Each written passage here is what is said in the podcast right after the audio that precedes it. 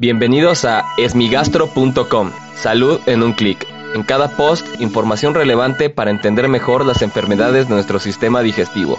Bienvenidos. Hola, soy Norberto Chávez y les doy la bienvenida a esmigastro.com. En este podcast daré respuesta a las dudas que tienen sobre las enfermedades del aparato digestivo. La pregunta de hoy la envió Elvis y él quiere saber por qué cuando come tiene un dolor en la parte superior del abdomen o también por qué presenta una sensación de hueco o vacío en el abdomen.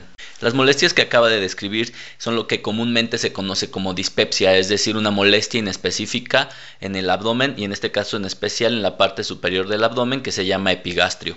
Y puede estar condicionado por distintos factores, siendo los más frecuentes la enfermedad acidopéptica que comúnmente conocemos como gastritis. Esta es una inflamación de la superficie interna que tiene nuestro estómago que puede eh, condicionar síntomas como dolor, como sensación de vacío o hueco, o cuando comen el paciente puede presentar dolor. El hecho de que ocurra dolor después de que el paciente come, pues habla de que puede haber un componente más importante, no solo una gastritis común, sino puede haber algún tipo de úlcera, ya sea gástrica o duodenal, o que hubiera otra alteración que justo cuando pase el alimento condiciona distensión o inflamación del abdomen y por ende le molesta lo cual se debe de diferenciar de la distensión o la inflamación abdominal después de comer, que es otra enfermedad completamente distinta. Es importante saber si el paciente está consumiendo antiinflamatorios, analgésicos, ya sean untados o tomados, los cuales pueden favorecer la irritación gástrica así como si sus hábitos alimenticios son los correctos, ya que los ayunos prolongados pues también pueden favorecer estos síntomas.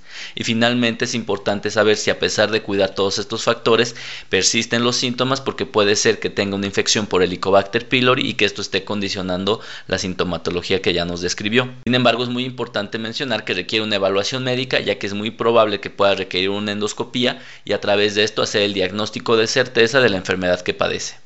Muchas gracias a Elvis por enviarnos esta pregunta. Si tienes alguna duda te invito a que escuches los episodios previos y si aún tienes algo que no te haya quedado claro, en el sitio web esmigastro.com encuentras el formulario a través del cual puedes enviarnos tu pregunta. Y si quieres participar en el podcast, solo marca el 55 41 69 1104 y podrás grabar tu mensaje al cual yo daré respuesta.